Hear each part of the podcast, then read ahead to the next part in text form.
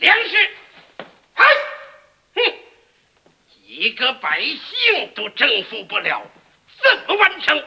天皇陛下，征服中国，征服亚洲的雄图大业。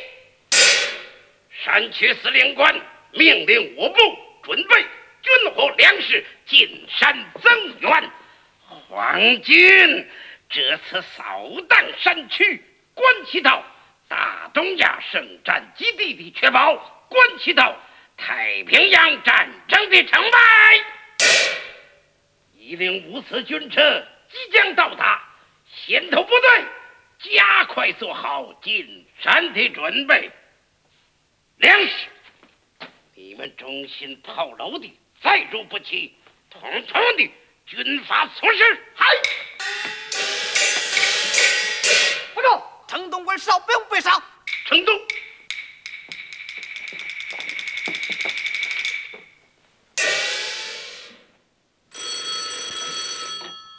喂，啊啊，还什么？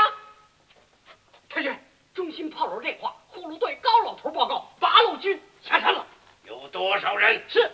喂，多少人？多少人？喂喂喂，电话不通了，快去检修。哎，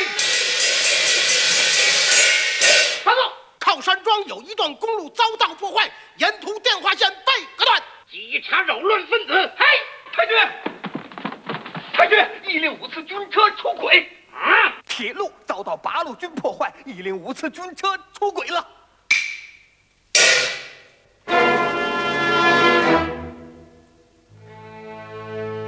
一夜间警报多，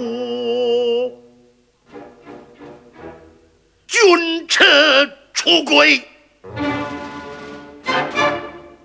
八路军跳出了铁壁合围，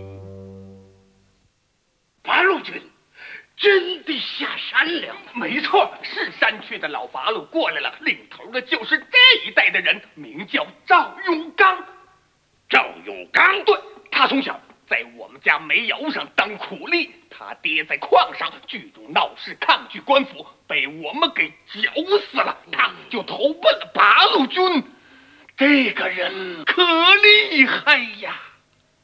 嘿嘿，一个苦力的。就把你吓成这个样子，太君来者不善，善者不来。何小顺在铁道边跟他们遭遇了。嗯，有多少人？多极了，遍地都是啊！领头的就是赵永刚，他还叫我跟您说说什么？改天登门拜访。发呀，滚！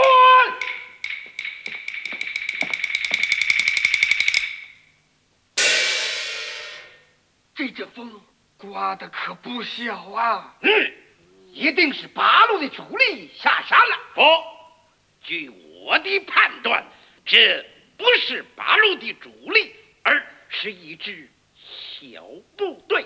小部队，嘿嘿，这是八路军惯用的战术。赵永刚的突然出现，定与山区战局有。关进山的交通枢纽，加强戒备，先扫除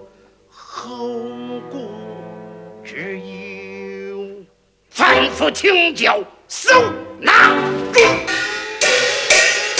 命令先头部队暂停进山的准备，排全队马上出发，沿铁路两侧挨村挨户的反复。清剿臣，赵永刚立足未稳，